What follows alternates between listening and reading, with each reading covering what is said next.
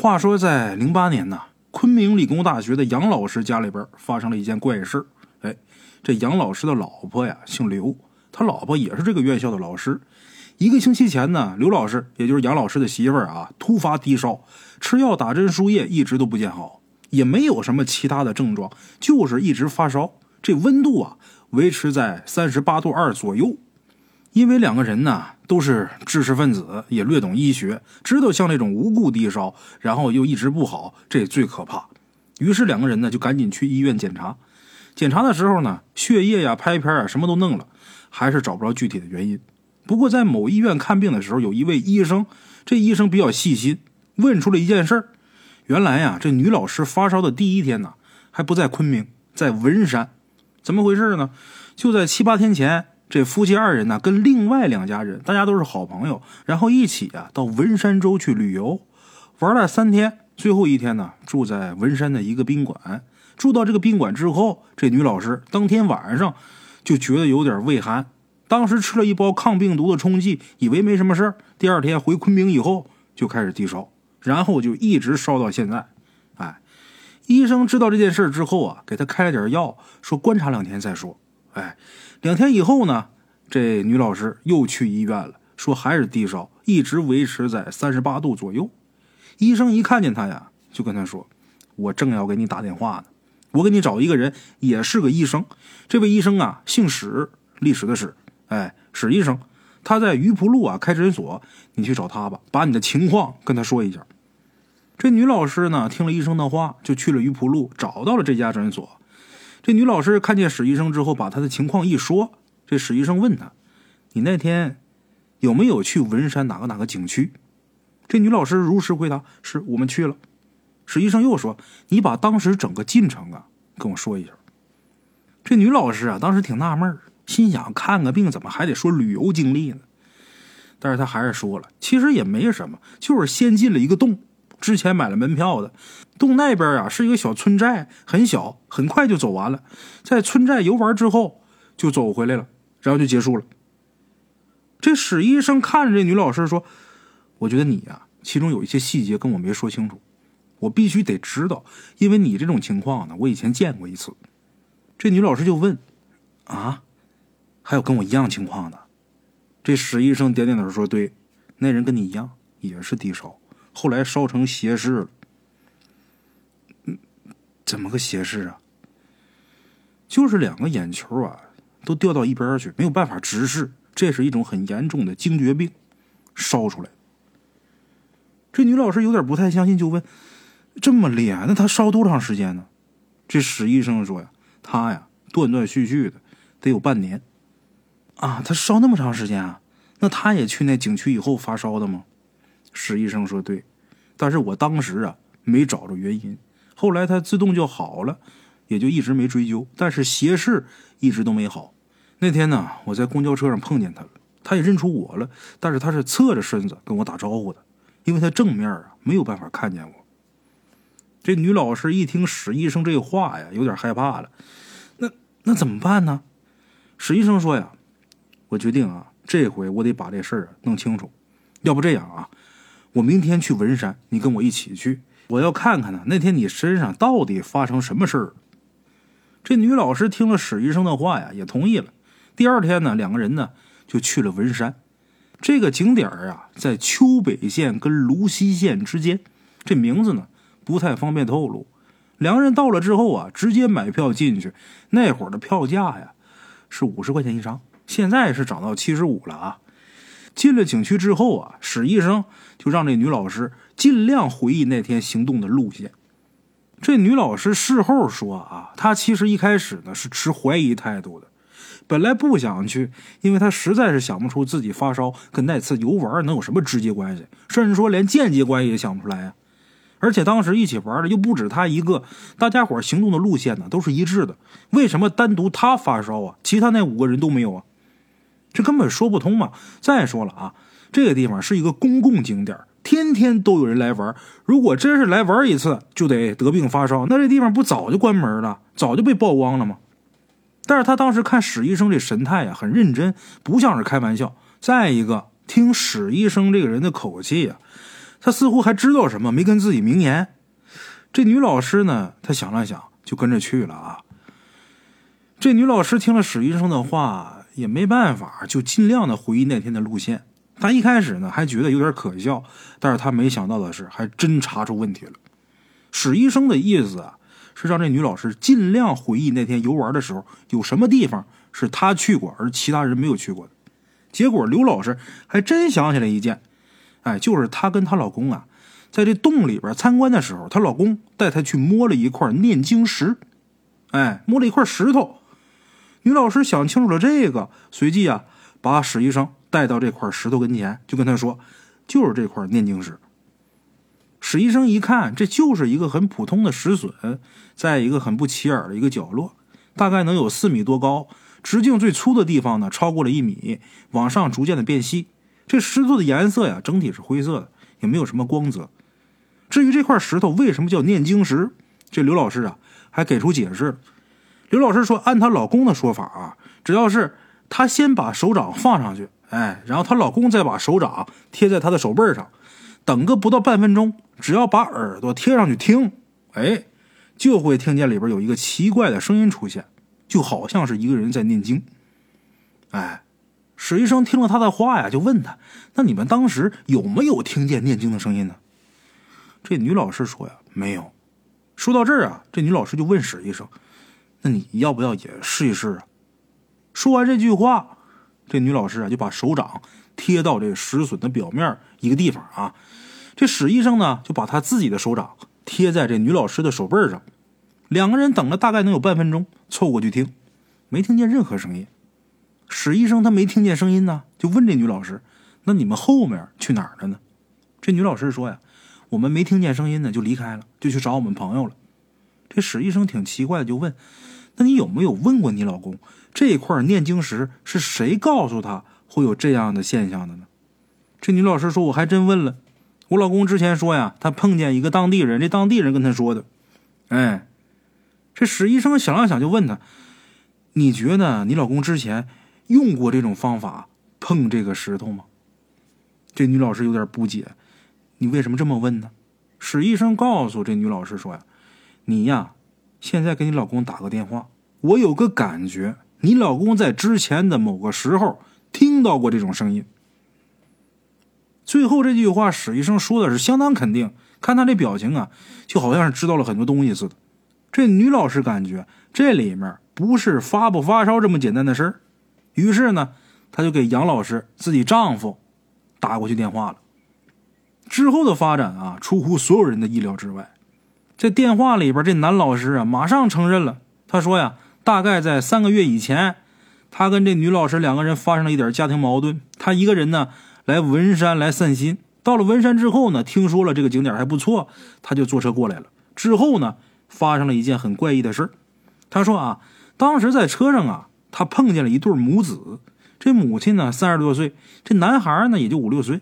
这母亲呢戴了一副眼镜，看着知书达理的。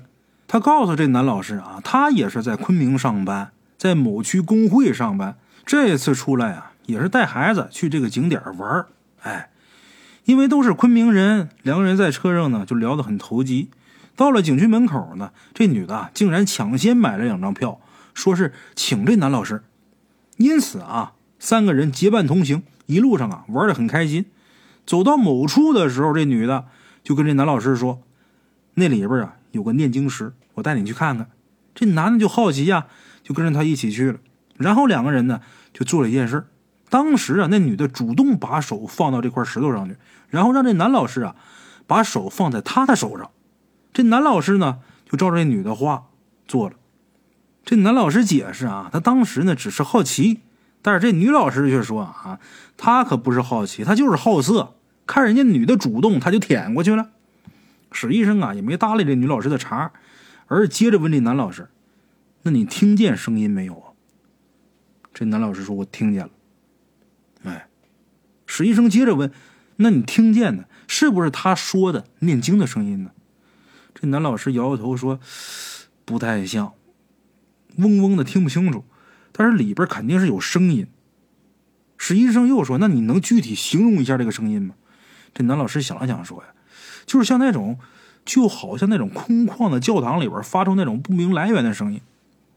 这史医生啊，紧追不舍，接着问：“那后来呢？”这男老师想了想说：“后来听了一下就离开了，之后就去那边的村子了，然后看了看就返回去了。之后那女的呢说她要等人，然后我就坐车回了丘北县。就这样，哎，放下电话之后，史医生跟这女老师说呀：‘我基本知道是怎么回事问题就出在那个工会女职工身上，咱们必须呀得找着她。’于是两个人呢。”马上就返回昆明，托关系找这女的。三折五转，还真就发现某区工会啊，真有这么一个人。哎，很快呢，他们在工会就查出了这个人的情况。这女的呀，姓陈，离异，有一个五岁的儿子，原籍呢文山州丘北县的一个小镇，现在呀家住在昆明西山区广福路的一个小区。至于工作情况呢？据说啊，这女的得了一种很严重的妇科病，目前呢基本处于病休状态，时间已经超过半年了。哎，史医生分析啊，这里边出现了两个疑问：第一，这个人他居然就是文山州的人，而且老家呀居然就在那个景点所在的小镇，这一点他跟那男老师游玩的时候只字未提。第二。他已经病休半年了，照理说应该在家安心养病。那他三个月以前为什么突然间带着孩子去了景区呢？是单纯的带孩子回老家，还是有其他的目的呢？哎，最后呢，史医生啊是在省三院找到这个女的了。这女的当时的状态啊很不好，才动过一个妇科手术。三院的医生告诉史医生，她的情况很麻烦，目前就是在拖日子。史医生了解情况之后，就问我现在能不能跟她说两句话。得到三院医生的首肯，史医生跟这女人呢聊了聊。这女的见到史医生之后啊，这女人很坦诚啊，陈述了这件事。那天呢，的确是她主动接近了这男老师，但是她自己说我不是一个坏女人，她这么做是有原因的，跟她老家一个很古怪的风俗有关系。她说啊，她其实呢是壮族人。那天他带着男老师去看的那根石笋呢，对于外人来说是很平常的，但是对于他来说，这石笋意义非凡。为什么呢？因为这石笋呢是他干爹。哎，认石笋当干爹听起来有点惊悚，是不是啊？认一块石头当干爹，其实啊，有很多民族，就包括我们汉族啊，都有认干爹的风俗。只不过绝大部分呢认的都是人，也有小部分认的是物，或者是精怪呀，或者是鬼神的都有。哎，你比方认大树的，认大树当干爹干娘的，认这个狐仙呐当干爹干娘的啊，认蛇仙啊什么这些都有。在这咱就不多赘述啊，之前我故事里边都没少讲。这女的她认的就是石头，她认的这块石头当干爹，这还是比较少见的啊。这女的告诉史医生，她从小啊就认了这块石头当干爹，每年呢都得到这。石笋跟前呢，来祭拜了，也不能说祭拜吧，就是走到他面前啊，把周围给清扫干净，然后说说心里话，有什么高兴的、难受的呢，就都说出来，最后再说一些保佑自己啊、保佑家人的话，基本都是这些内容。他每年都要来，小的时候是爹妈带着来，出去工作了以后呢，每年抽空回来他也得来。她之前不是有老公吗？他是离异吗？哎，她老公是昆明市区人，两个人谈恋爱的时候，她就带她老公来过，每次来。他要使用之前提到的那方法，就是手摁手那方法，听石头里边念经的声音。而这里边啊，有一种神秘的说法。他说啊，这种说法其实是他姥爷告诉他的，就说这块石头干爹啊，有一个很神异的地方，就是当你跟你的恋人一起来的时候，用手摁手的这个办法，摁住这个石笋的某个部位，它里边就会发出人的说话声音。他姥爷告诉他，这是某个神灵在说话，而这个神灵就是一直在保佑他的那个石灵。这石灵隐藏在石笋内部，只有用这种办法才能让它发声。当然啊，那种声音内容到底说的是什么意思，没人知道，也没人专门研究过。本来这大千世界之中啊，有很多东西就说不清楚，只要你信他就行了，别的没必要知道那么透彻。这他姥爷告诉他的，哎。他姥爷告诉他这些，他一开始啊不大信，后来第一次带男朋友来之后，两个人就按照这个方法这么做，神了，他还真就听见这个石笋里边传来一个声音，很神异，就好像一个老人在空旷大屋子里边说话。她男朋友也听见了，就是这太神了。哎，打那之后啊，每次她跟男朋友回老家都得过来先祭拜，然后听听这神灵的声音，每次都很灵验，都能听得见。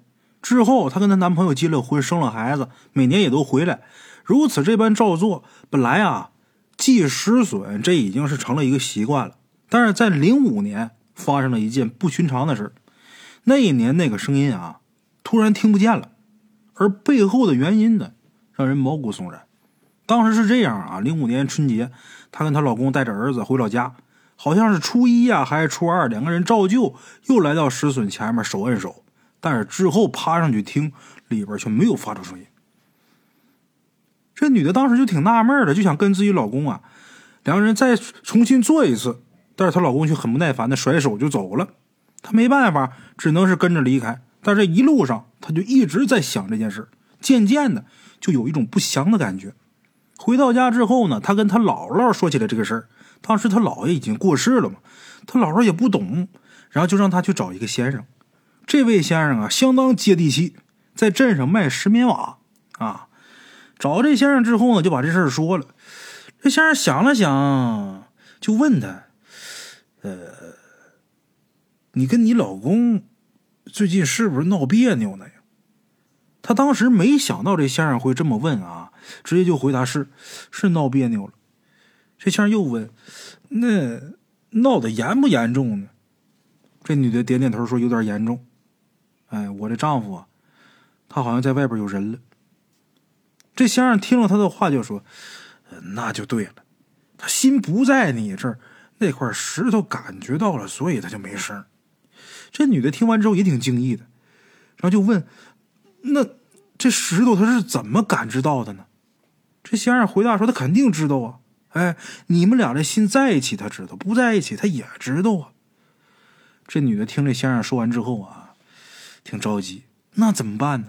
这先生说呀：“你想招啊，让他回心转意就行了嘛。”这女的听了先生的话之后，那几天啊，就开始改善她跟她老公的关系，对她老公也是百依百顺，还带着她老公啊吃好吃的，给她老公啊买礼物等等等等吧。啊，过了几天之后啊，她感觉她跟她老公的关系啊有点好转了，然后她就撒了个娇，把她老公啊又拉了一次，两个人对着石头如法炮制。但是让她震惊的是，那声音依然是没有出现。看见这种情况，她就有点恐慌了，感觉那石笋看清她老公的内心了。哎，回到昆明以后，这女的就开始疑神疑鬼。其实也算不上是疑神疑鬼啊，因为她老公本来就有问题嘛。这下越闹越厉害。零五年国庆前夕，两个人最终还是离了婚了。不过还好啊，她这老公还算是挺有良心，把房子和孩子。都留给她了，也没跟那女的结婚，跑到外地工作去了。哎，之后呢，这女的就一个人带着儿子在昆明上班。零六年的时候啊，她回去那次，因为这时候她已经是单身了嘛，她每年都回去嘛。零五年跟她老公结婚，零六年她又回去了。这次是单身，她去她干爹石那儿啊，就是祭拜了一下，也没尝试着去摸石头。到了零七年春节的时候啊，她当时找了一个男朋友，这个新男朋友啊。是做建材生意的，两个人到石笋那儿去祭拜，又使了手摁手的这方法，然后这女的呀，她惊恐的发现那声音还是没有出现。至于她为什么惊恐，因为这男的倒是挺喜欢她的，但是她知道她不喜欢这男的。他惊恐的是自己这点心思竟然被石头看出来了。哎，后来回到昆明之后，两个人呢没多长时间就分手了。之后呢，这女的呀一直是一个人过，一直到零八年，她跟这男老师偶遇。那次在客车上偶遇之后啊，两个人刚好是坐一排，这女的就发现这男老师的神情啊，竟然跟她初恋男友很像。于是呢，他就开始不停的找话题跟这男老师搭讪。之后呢，他也感觉到这男老师啊对他有好感，两个人呢就聊了一路。期间呢，还有几次肢体接触。他第一次跟这男老师接触是双方这手臂啊，就是浅浅的碰了一下，这女的顿时有一种特别异样的感觉，就不由得浑身上下起了一层鸡皮疙瘩。同时呢，他也察觉到这男老师的神态了。这男老师的神态也很不自然，很明显跟他有相同的感觉。这时候有一个很古怪的想法从他脑子里边冒出来了，什么呢？在这儿啊，咱必须得交代一件事，就是关于这个女职工这女的这身体情况。他说那次回丘北啊，其实有一个很心酸的一个原因，就之前在例行体检当中查出身体有一个毛病，很严重，治了几个月没有任何好转。那次回家呀，其实是因为之后他要动一个比较大的手术，医生说了，这手术啊有一定的风险。这姑娘很担心，万一……我就此就死在手术台上了，那我就再也没有办法回老家，再也见不着我姥姥，也见不着我那石头干爹了。她心里边憋了很多话，想跟自己干爹诉说。这些话呀，憋了很多年了。她说自己性格不好，平时啊朋友本来就不多，离婚之后呢更是没人搭理了。以前朋友聚会呢都会叫上他，现在啊都躲着他偷偷聚会。他的朋友们越是这样，他就更生气，然后他也不搭理人家。结果呢？朋友越来越少，他说经常性的三四天接不到一个朋友的电话，他觉得自己很辛苦，一个人拉扯孩子，特别苦。本来看着儿子渐渐长大，上了幼儿园，很乖，想着要好好过日子，没想到老天不公，却得了这怪病，还不好治。他说有的时候一个人在家睡觉，睡得要发疯。他特别想回到老家，回到那个村寨去找他姥姥说说话，找自己干爹诉诉苦，把所有的话、这些年的委屈全都倒出来，倒给他干爹听。那次他回老家，就是想最后再见他干爹一面，但是一直有个遗憾，就是自己孤零零一个人回来。但是他没想到的是啊，在客车上，他碰见了这男老师。据他描述啊。她就是突然间很疯狂的就爱上了眼前这男人，她甚至有一个什么想法呢？就是直接就跟这个男老师睡觉，就这种想法如熊熊烈火似的，把他烧的不知所措。他感觉当时啊，自己看这个男老师的眼神呐是如此的热烈，他也感觉出来了，这男老师对他也抱有好感。下了车以后啊，他就拿定主意了，买了票。于是三个人就一起进去。当然啊，这男老师一直是蒙在鼓里边的，也不清楚这女的她要干什么。